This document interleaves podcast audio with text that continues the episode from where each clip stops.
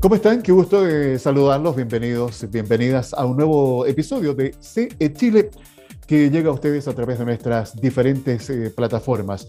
Saludo cariñoso para quienes están escuchándonos aquí en el litoral, en el hermoso litoral de los poetas, quinta región, y en cada rincón de Chile que llegamos a ustedes a través de nuestras multiplataformas y también alguna parte del mundo, ¿por qué no? Esa es la gracia de estar conectados en estas eh, plataformas. Hoy día eh, vamos a, hoy jueves 26, sí, ya se nos está terminando el mayo, o sea, se, nos termina mayo y la semana, eso quería decir. Eh, voy a conversar inmediatamente con nuestra invitada, ya me está esperando, está un poco lejos, eso sí, en la región de los ríos, allá en la hermosa ciudad de Valdivia, y le doy la bienvenida a Carolina Lizana Campos. Ella es académica, de la Facultad de Ciencias Agrarias y Alimentarias de la Universidad Austral de Chile y además directora del proyecto Nuevas Variedades de Papas de Colores. Carolina, un gusto saludarte, muy bienvenida, gracias por recibir nuestra invitación. Igualmente, mucho gusto, Alfredo, de estar con ustedes acá. ¿Listas para la buena mesa? Oye, las papas a mí me encantan y fíjate que estaba a, a propósito esto de las papas, yo no sé cuántos de nuestros auditores, auditores sabrán, la cantidad de variedad de papas que existen en nuestro país. Tengo entendido, tú me ayudas con eso, Carolina, que hay más de 200 variedades de papas en Chile, Carolina. ¿Es así? De variedades nativas de papas hay más, sí. Eh, nosotros tenemos acá en el Banco de Germoplasma alrededor de 320 eh, variedades diferentes. Eh, además de eso, hay, hay un amplio, una amplia gama de germoplasma de, variedades silvestres también que, que, pueden llegar a más de 500 en realidad en nuestro territorio. A ver, haznos, Así que es una gran cantidad. Ayúdanos a entender, ahí me, me, dejaste con el signo de interrogación. papas nativas y papas silvestres, eso me estás explicando. Claro. Eh, las diferencias eh, entre una y otra, Carolina? Lo que pasa es que, mm, eh, bueno, la, principal fuente que nosotros tenemos acá resguardada en la Universidad Austral y por eso es que estamos desarrollando también estos proyectos basados en papas, es una colección de, papas nativas eh, que, em, bueno, producen tubérculos obviamente todas ellas y son eh, de una subespecie que se llama Solanum tuberosum, subespecie tuberosum ya que es la papa que dio origen a toda la papa que se comercializa hoy día en el mundo. Nuestro material genético, digo, de Chile, ¿no es cierto? Es un patrimonio para el mundo porque a partir de él se desarrollaron todas las nuevas variedades que hoy día ustedes ven en el supermercado, en las ferias, etc. Pero además de eso, todas las especies tienen parientes silvestres que, que, tienen a veces, no producen tubérculos, incluso algunas, o, o, no producen tubérculos comerciales, pero sí tienen características eh, genéticas, ¿no es cierto?, morfológicas o, de resistencia a estrés que son muy importantes para el mejoramiento genético, para introducir esos genes y crear nuevas variedades. Entonces eso también es parte del, material que tenemos acá en la Universidad Austral. Oye, pero esas papas silvestres, por ejemplo, eh, o de origen silvestre, ¿son eh, comestibles también? Muchas de ellas sí, sí. Eh, también pueden ser comestibles, eh, pero ahí depende, depende. Hay una gran gama, entonces no todas, no todas tienen ese, ese fin, digamos, eh, comestible y menos comercial, porque a veces su rendimiento, la forma de su tubérculo, no son las adecuadas para el consumo. Sin embargo, como decía, tienen otras propiedades que sí pueden ser muy rescatables.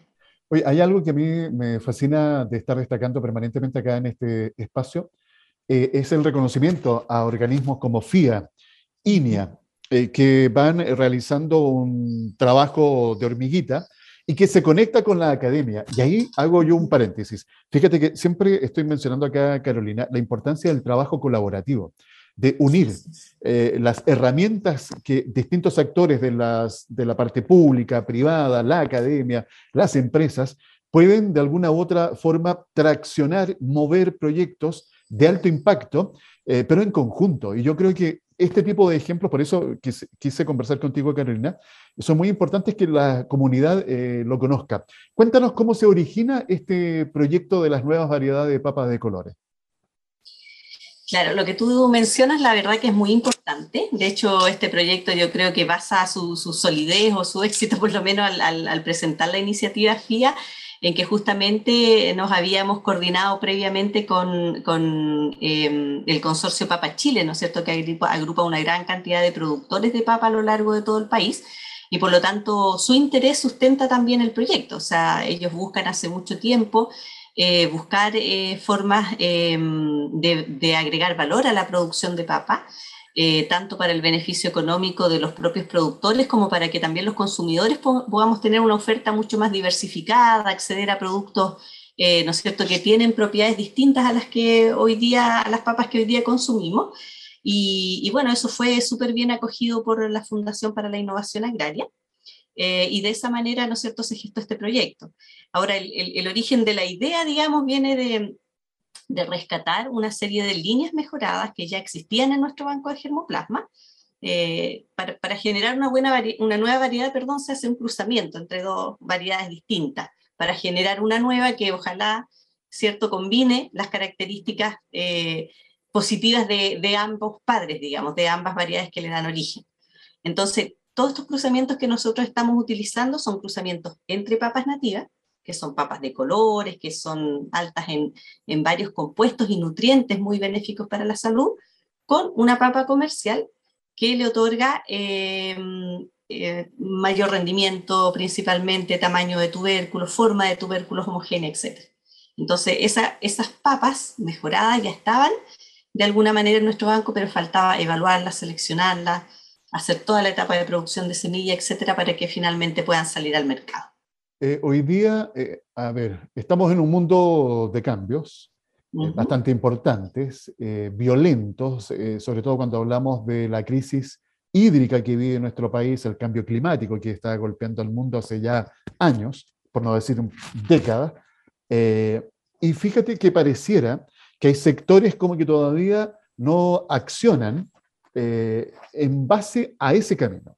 Hoy día la agricultura, que es uno de los principales consumidores de agua en el mundo, tiene que ser mucho más eficiente y buscar nuevas variedades, justamente como lo que estamos conversando, que vayan con la tendencia de ir disminuyendo el consumo de agua y ser más eficiente con menos. O sea, yo creo que aquí esa ecuación es muy importante. ¿Cómo eh, eh, cuadra también dentro de este proceso de investigación? Me imagino yo que han tomado en cuenta este factor, eh, Carolina. Claro, absolutamente. De hecho, la convocatoria tenía el foco, ¿no es cierto?, en la adaptación al cambio climático y por eso una de las cosas que más hemos evaluado, ya llevamos cuatro temporadas haciendo evaluaciones en ensayos con riego, sin, sin, riego, digamos, en condiciones de, de secano, solamente con, con abastecimiento de agua de lluvia y en distintas localidades. Entonces lo que buscamos nosotros es eh, principalmente, eh, y vamos seleccionando año a año cuáles son esas variedades eh, en que el rendimiento es más estable, de, independiente, digamos, de la condición de cantidad de agua o temperatura también, que es el otro factor que tenemos en cuenta que tenga al momento de su producción. Eh, la papa es un cultivo que es muy dependiente del agua, necesita entre 450 milímetros aproximadamente para completar su ciclo, y si uno reduce esa cantidad, la verdad que el, rendimiento se ve bastante, bastante afectado. Claro. Pero lo, que nosotros eh, buscamos, ¿no es cierto?, es que ese, ese efecto sea el menor posible. Entonces, eh, las variedades que estamos seleccionando tienen justamente esa característica y muchas veces son las variedades nativas justamente las que entregan ese carácter de mayor rusticidad, por decirlo así, y tolerancia a estos cambios ambientales. Eh, hablemos de la parte nutricional de estas nuevas, creo que son tres nuevas variedades, Carolina. Sí, tres nuevas variedades. Ya, ¿y cómo está el aporte nutricional en estas papas? Eh, bueno, en estas papas lo que buscamos principalmente y que está asociado al color eh, es eh, que sean altas en antocianina. Las antocianinas son unos compuestos que, em, pigmentos realmente que están presentes en, en muchas especies y que están muy relacionados con la resistencia a enfermedades em, degenerativas, ¿ya? Incluso como la diabetes, Alzheimer, qué sé yo, hay pruebas médicas que han demostrado estos beneficios y por lo tanto eh, todos aquellos eh, alimentos que sean altos en estos compuestos eh, evitan los estreses oxidativos en, en, los seres humanos. Ah, o sea, un entonces, perdona, es un buen antioxidante. Exactamente, un buen antioxidante. Y, bueno, para nosotros consideramos con, con, mi colega Anita Ben, con quien desarrollamos este proyecto, que, que es una excelente oportunidad justamente de incrementar la, la, ingesta, digamos, de antioxidantes en la dieta porque obviamente nuestro consumo de vino también lo podemos hacer a través del vino, pero tiene que ser limitado. Hay otros productos que son de consumo mucho más estacional, por ejemplo, como los arándanos, como algunas frutas, que tienen también estos compuestos. En cambio, papas consumimos todo el año. Entonces, nosotros vemos ahí que es una buena oportunidad de hacer llegar, ojalá, a todos los hogares papas eh, de colores con estos antioxidantes que nos ayuden también en, en algo a la prevención de enfermedades. ¿Mito o realidad? ¿Mucha papa aumenta de peso? ¿me, ¿me, ayuda a subir de peso?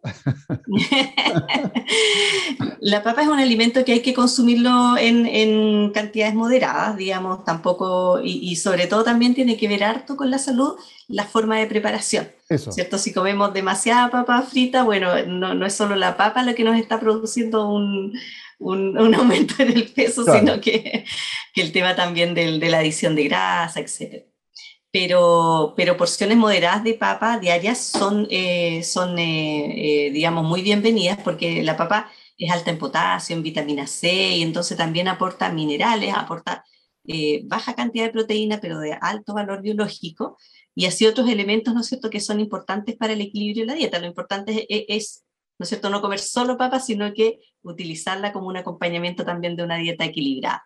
Exacto. Oye, eh, ¿se puede hablar de colores de, la, de estas nuevas variedades? Eh, tener una idea, porque yo me recuerdo ver imágenes eh, de papas, creo que son papas chilotas, con unos colores que son espectaculares, los sabores también, son una exquisitez. Eh, aquí hay ya colores definidos eh, que uno pueda, porque para que estamos con cosas, eh, Carolina, un, platito, la alimentación, el tema gastronómico, para que hablar hoy día cómo ha ido evolucionando, entra mucho por el aspecto visual. Entonces, me imagino que por ahí también va el hecho de estar buscando la combinación de un aporte nutricional, pero que también sea con un color atractivo, o, no es tan así.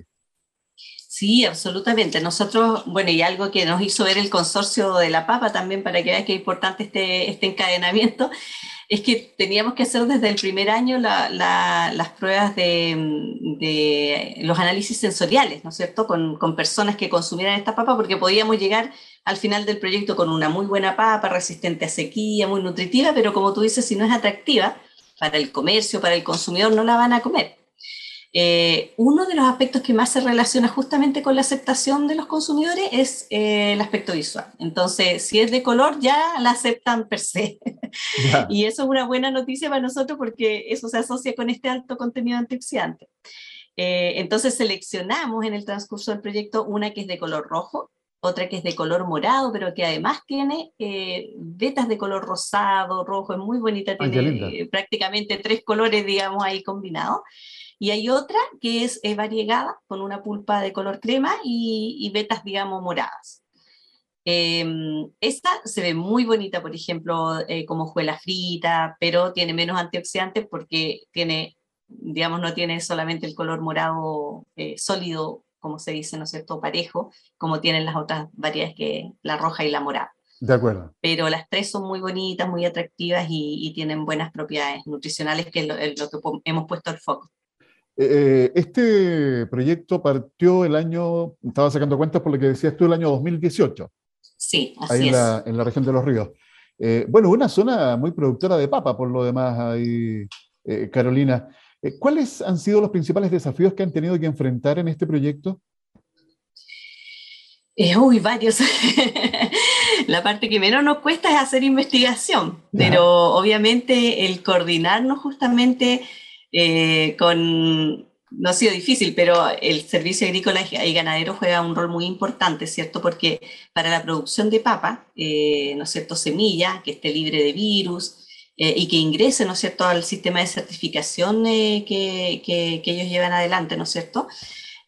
bueno, hay todo un proceso, hay que inscribir la, las dependencias de la universidad como estación experimental, iniciar un proceso de producción de mini tubérculos de papa libres de virus, nosotros acá eh, tenemos un laboratorio que trabaja, se especializa en, estas técnicas eh, de limpieza de materiales y producción de plantas in vitro, pero eh, después, por ejemplo, no tenemos la capacidad de producir nosotros nuestro propio mini tubérculo. Entonces ahí hemos tenido que asociarnos, ¿no es cierto?, con laboratorios o empresas que ya son expertos y que además tienen, ¿no es cierto?, el, el mecanismo, digamos, funcionando para lograr producir esta semilla sana y en volumen, ¿no es cierto?, adecuado para que estos productores puedan empezar a multiplicarla el próximo año.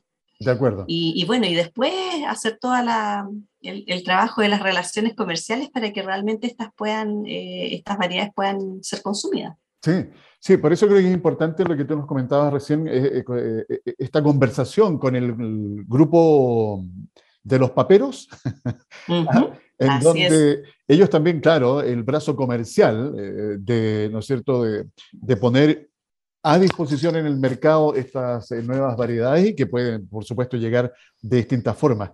Eh, ¿Qué pasa con los productores? Me refiero, ¿hay conexión, por ejemplo, están ustedes en la universidad, están estos laboratorios, pero luego esto hay que ir al terreno, hay que ir a la tierra? Eh, ¿Cómo ha sido la, la conexión con los pequeños productores? Aquí el nexo lo hace principalmente el consorcio de la papa, que va a ser en el fondo quien va a distribuir eh, las variedades cuando éstas salgan al mercado. Eh, y bueno, ellos nos contactan, ¿no es cierto?, con productores específicos que tienen las capacidades técnicas también para producir, primero que nada, semilla, ¿no es cierto?, de alta calidad. También tenemos un productor de, Puerto Octay que es muy conocido por su producción de papas nativas, ¿no es cierto?, don Armando Aguila, que él también nos ha apoyado mucho y, va a ser uno de los productores, ¿no es cierto?, de semilla eh, certificada de estas variedades. De acuerdo. Y, luego, y luego, bueno, el consorcio también, ¿no es cierto?, tiene dentro de, sus productores no solo productores de semillas, sino que productores de papa consumo, que serían quienes recibirían esta semilla de papa eh, de alta calidad para ya producir la papa que va a los mercados. Eh, ¿Cuánto tiempo más falta para que podamos tener disponibilidad de disfrutar estas nuevas variedades de papas, Carolina? Eh, el proyecto finaliza ahora el 2023 con, em, con la producción de papas semilla, entonces yo asumo que el siguiente año, no creo que en esta temporada no me comprometería, sería ideal que pudiéramos sacar al menos algo ya eh, comercial, pero si no, eh, al siguiente año, o sea, esto sería en em, eh, la cosecha del 2024, digamos, que podamos tener estas variedades ya comercializándose. De acuerdo. Eh, fíjate que es bien interesante conocer ¿ah? el trasfondo de lo que significa todo un proceso de investigación, pruebas y errores. Ustedes emprendedores comprenden muy bien de lo que esto se trata, eh, porque como dice el dicho popular, echando a perder se aprende.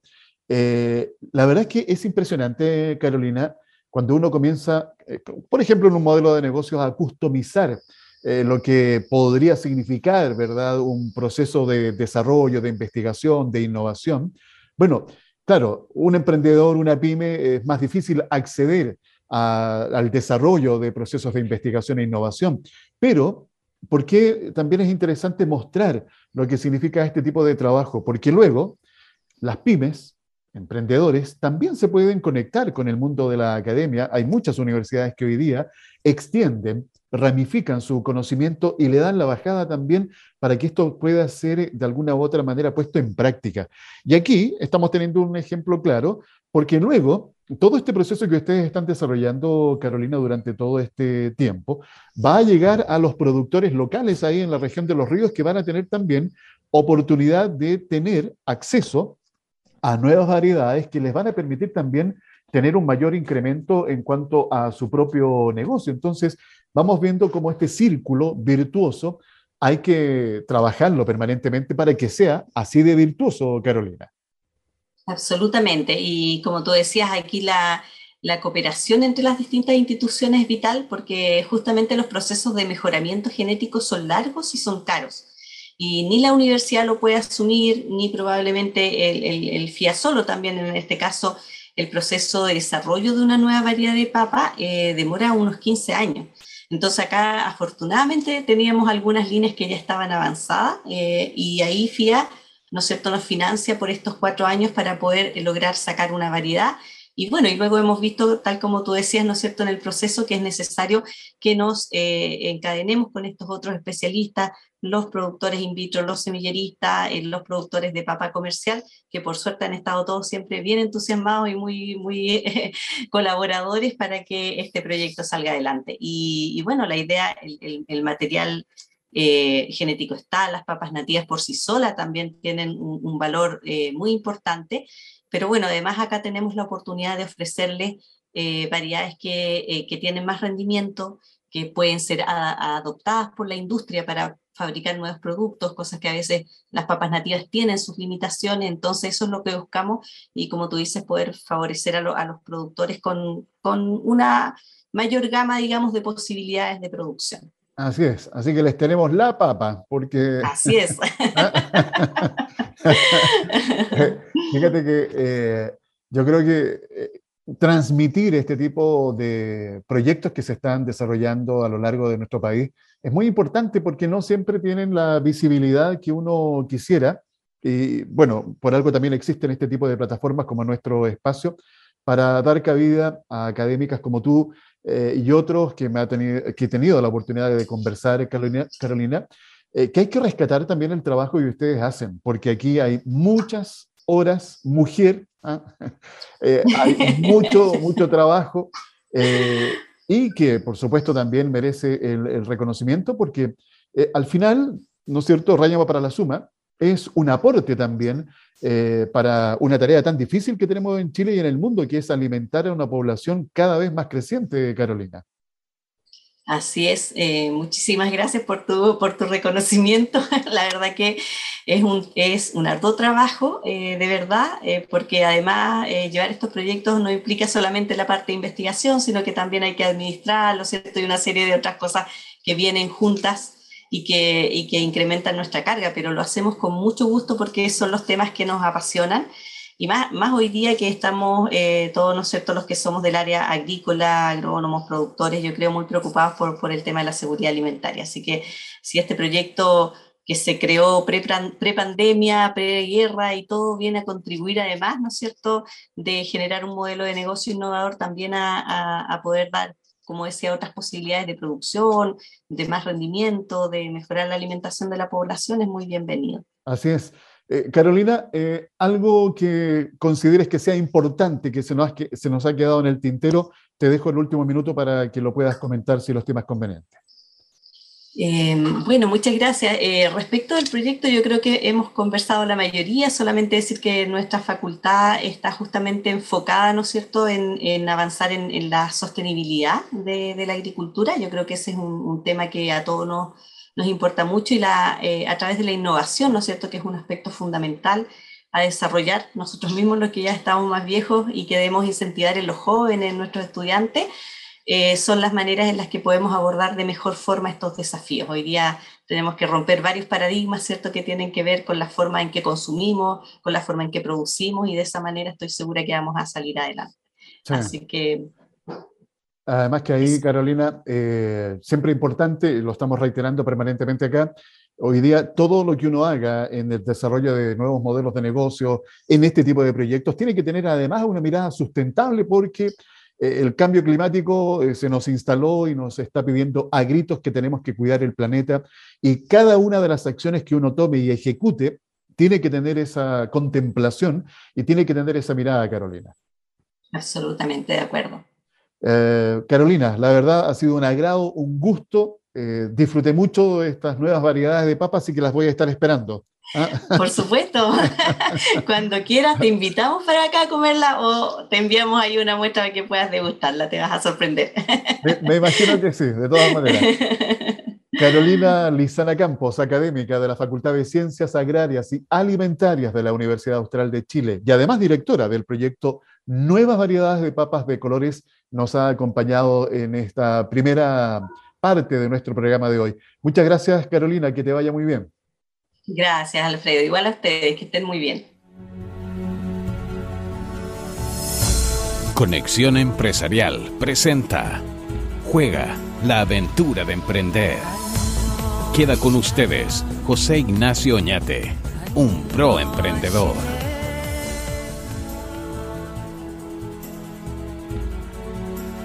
En Conexión Empresarial, esta aventura del emprendimiento que es tan importante y para eso también necesitamos una ayuda, por supuesto. Y para eso está con nosotros José Ignacio Ñate, a quien saludo cariñosamente. ¿Cómo estás, José Ignacio? Hola, Alfredo. Aquí, encantado de estar aquí, ¿sí? Y nosotros también, ¿eh? la verdad es que eh, esto es un crecimiento. Absolutamente. Día a día vamos creciendo y día a día hay muchos emprendedores que quieren sacar adelante su negocio, su emprendimiento, ese sueño que le están dando forma. Pero necesitan ayuda. ¿Cómo poder ordenar eh, un, computador que fue programado para actuar de una manera. ¿Lo podemos resetear? Absolutamente. Tú te refieres a nuestro cerebro, en definitiva, ¿cierto? Así es. Sí, efectivamente el cerebro, la neurociencia ya ha descubierto que este cerebro sí se puede programar, ¿sí? Ya lleva muchos años en esto. Y una de las claves para eh, resetear tu programa que no está funcionando para el resultado que quieres crear y reprogramar el cerebro entonces para un resultado que sí quieres crear, un método son las preguntas alineadas. ¿Qué significa las preguntas alineadas? hacerte la pregunta correcta y que esté orientada al resultado que quieres crear. Por ejemplo, si tú eh, quieres captar un cliente, ¿sí? Y este cliente es muy importante para tu negocio, realmente es clave, y tú vas donde este cliente y fracasas, no logras el resultado que tú quieres crear. Sales enojado de la, de la reunión, muy molesto, diciéndote, ¿cómo tan tonto, cómo tan estúpido? ¿Por qué seré tan estúpido? Y esa, esa pregunta en ese instante, ¿por qué seré tan estúpido? estás generando una respuesta en tu cerebro que lo está llevando a programarse hacia dónde va la respuesta. Es decir, soy estúpido porque, y te empiezas a criticar, y el cerebro empieza a decir, sí, prográmese toda esta crítica. Claro. Y te empiezas a decir cosas negativas, y finalmente terminas teniendo razón con que eres estúpido. ¿Qué pasaría si en vez de hacerte esa pregunta, enojado y todo, y te dices, ¿qué es lo que requiero aprender para captar a este cliente? ¿Quién requiero ser para captar a este cliente? esa pregunta tiene una respuesta que va a generar un nuevo surco en tu cerebro, un nuevo camino, una nueva ruta que te vaya a apoyar a crear el resultado. Por ejemplo, ¿quién requiero ser para captar este cliente y volver y inspirarlo a que haga el negocio con nosotros? Todo lo que te vas diciendo después, el cerebro se empieza a contestar esta pregunta. Todo lo que se empieza a decir el cerebro empieza a programarlo en ti y te empieza a orientar hacia dónde ir. Entonces una pregunta alineada significa, la pregunta correcta para reprogramar tu cerebro y para que éste te lleve a generar las acciones correctas para crear el resultado. Así, hoy día te estamos ayudando para que te conviertas en una oferta atractiva. Gracias, José Ignacio, y que tengas una muy buena jornada. Y lo mismo para ti, Alfredo, y para todos, una gran aventura sin límite. Conexión Empresarial presentó Juega la aventura de emprender. Si deseas tener un entrenamiento transformacional diseñado para que liberes tu poder interior y vayas a la creación de tus objetivos, tus proyectos, el sueño de tu vida, visita nuestro sitio web www.prospirit.cl y conoce nuestros entrenamientos. Continuamos en Conexión Empresarial con la conducción de Alfredo Campuzano. Para nadie es una sorpresa, no debiera serlo en todo caso, cómo ha cambiado, podríamos decir, el mateo del emprendimiento en nuestro país, ¿ah? y no solamente en Chile, sino también en el resto del mundo y especialmente, yo diría, en América Latina. Esto producto de lo que ha estado sucediendo eh, en estos últimos años, que yo diría ha transformado eh, todo el ambiente político, económico y social de Chile. Y eso, al conectarlo con el mundo del emprendimiento, sin lugar a dudas, nos plantea grandes y nuevos desafíos. Uno de esos es que quienes emprenden tengan las herramientas suficientes, necesarias, actualizadas, para que su modelo de negocio también vaya en constante y permanente crecimiento. Parte de lo que hay que hacer y lo hemos conversado mucho acá. De hecho, nosotros tenemos un par de coaches que nos acompañan habitualmente en, este espacio. Hoy vamos a hablar justamente de un programa que es muy interesante, así que presten atención. Es un programa de formación y certificación de mentores. Para tener mayores detalles, les presento a quien me acompaña, Oscar Coña Peña. Él es ejecutivo de operaciones del Instituto 3IE, que es una incubadora de negocios de la Universidad Técnica Federico Santa María. Oscar, un gusto saludarte. Gracias por recibir nuestra invitación. ¿Cómo estás?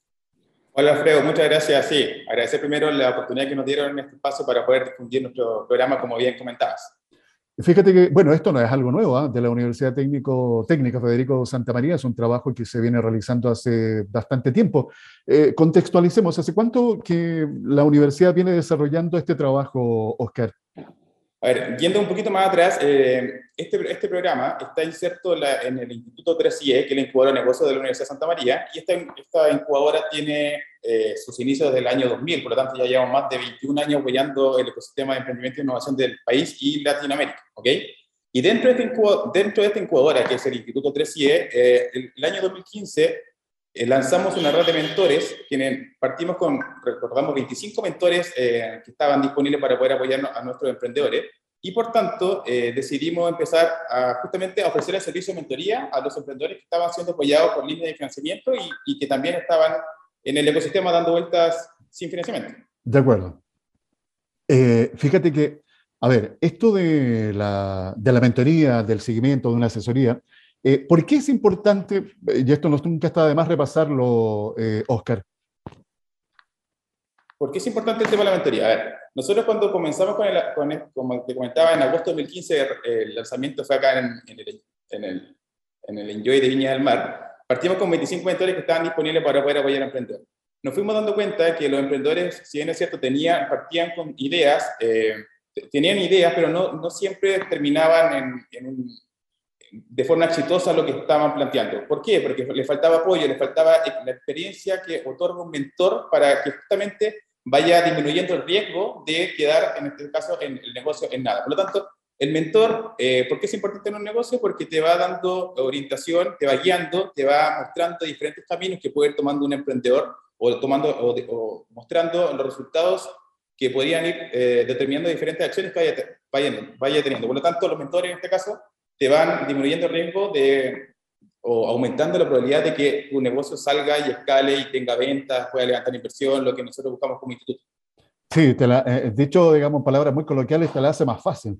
Eh, porque de alguna manera, Oscar, siempre hablamos del famoso Valle de la Muerte, del porcentaje que va quedando en el camino de, de, muy buenas ideas, pero que justamente falta un poco más de espalda, más consistencia y no necesariamente hablar de financiamiento. ¿eh? Eh, porque muchas veces el no saber cómo administrar, el no saber cómo ejecutar ciertas eh, gestiones en el negocio por falta justamente de un complemento, en este caso una asesoría, eh, se pueden perder grandes ideas que pueden, por supuesto, tener escalabilidad.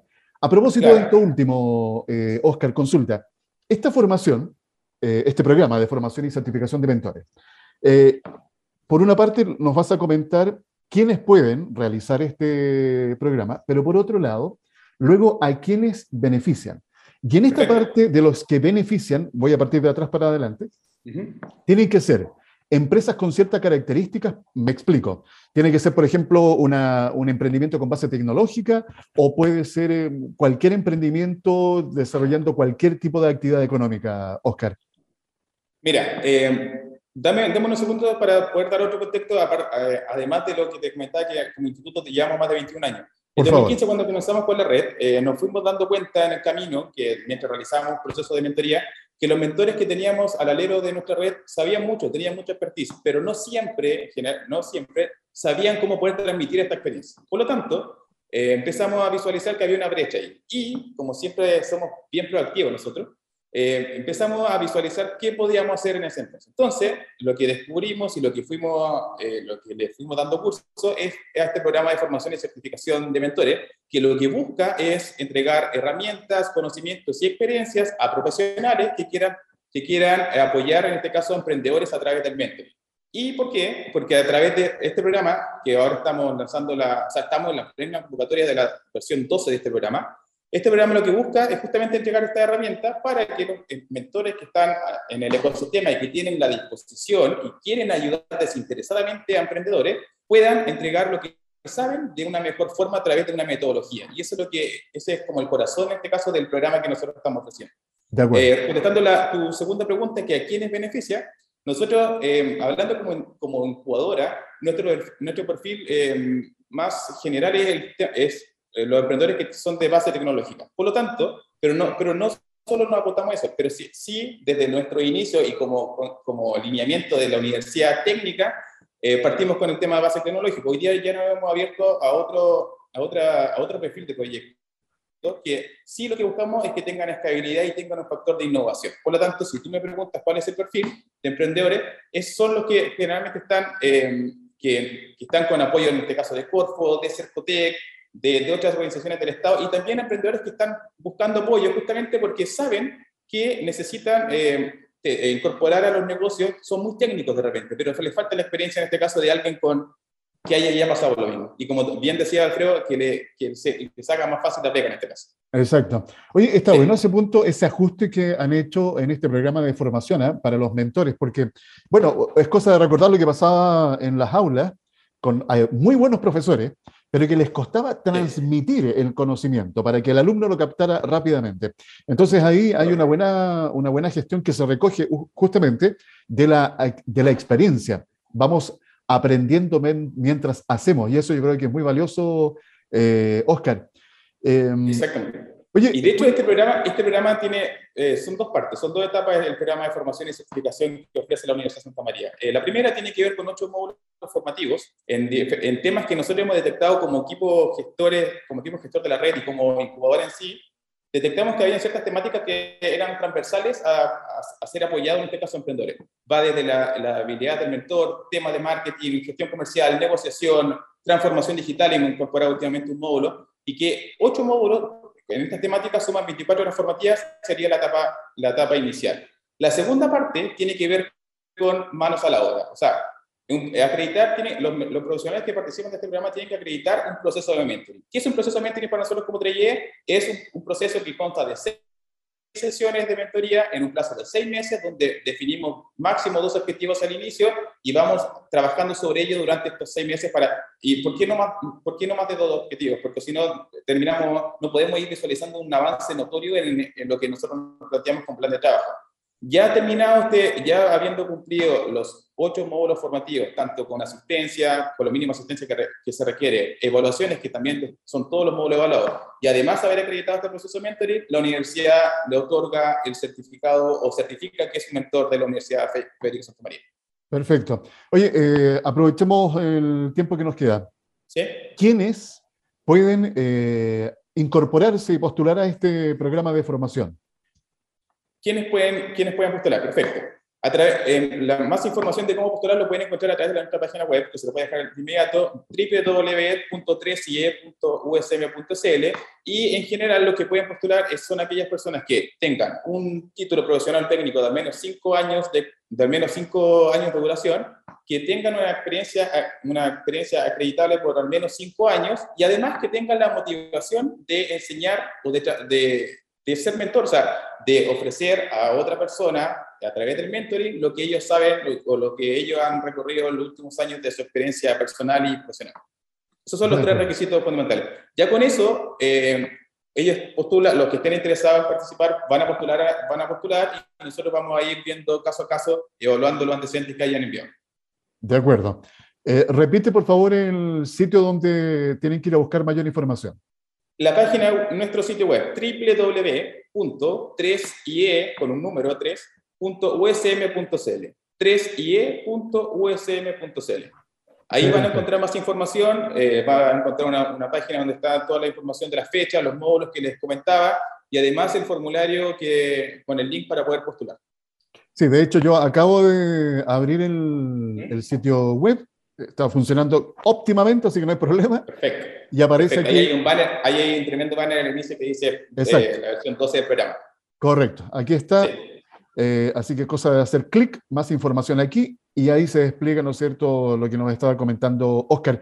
Hey, Oscar, una consulta. ¿Qué esperan ustedes eh, lograr con esta doceava versión de este programa de formación y certificación de mentores? ¿Cuáles son sus objetivos?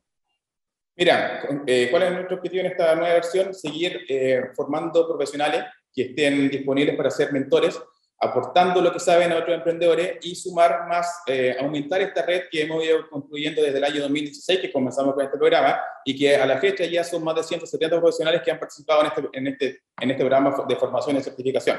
Por lo tanto, eh, como, primero, eh, seguir eh, entregando las herramientas a estos mentores para que sigan realizando de mejor forma su labor y, como digo, aumentar esta red colaborativa, esta comunidad de, de, mentores que hemos ido construyendo.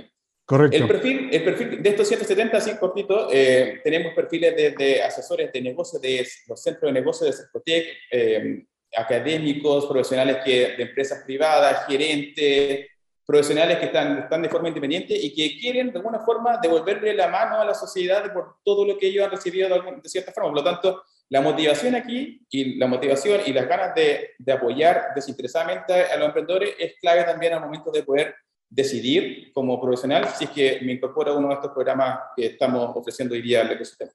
Eh, sí, pues hay que decir que esto es ad honorem, tengo entendido, eh, Oscar, o sea, aquí no hay un costo de por medio eh, que tenga que pagar, suponte, el emprendedor. La, la, la, labor, la labor del mentor no es remunerada en, en, el caso nuestro, pero sí el programa, el programa participar de esta doceava versión del programa sí tiene un costo de una matrícula que ahí la pueden detallar, o sea, la pueden ver en la página que le acabo de indicar.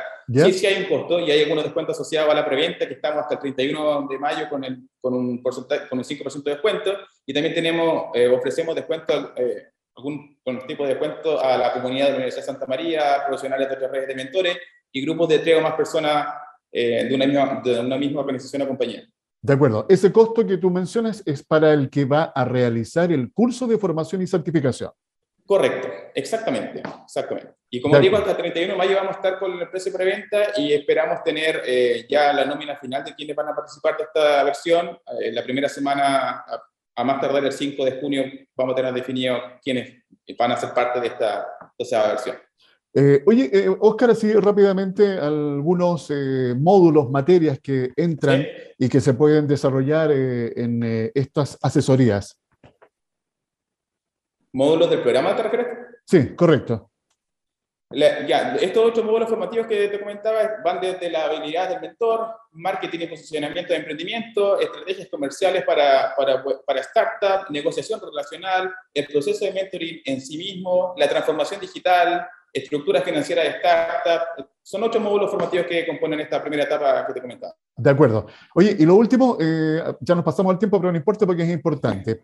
Eh, después, ¿cómo eh, emprendedores pueden acceder esta red de mentores, Oscar?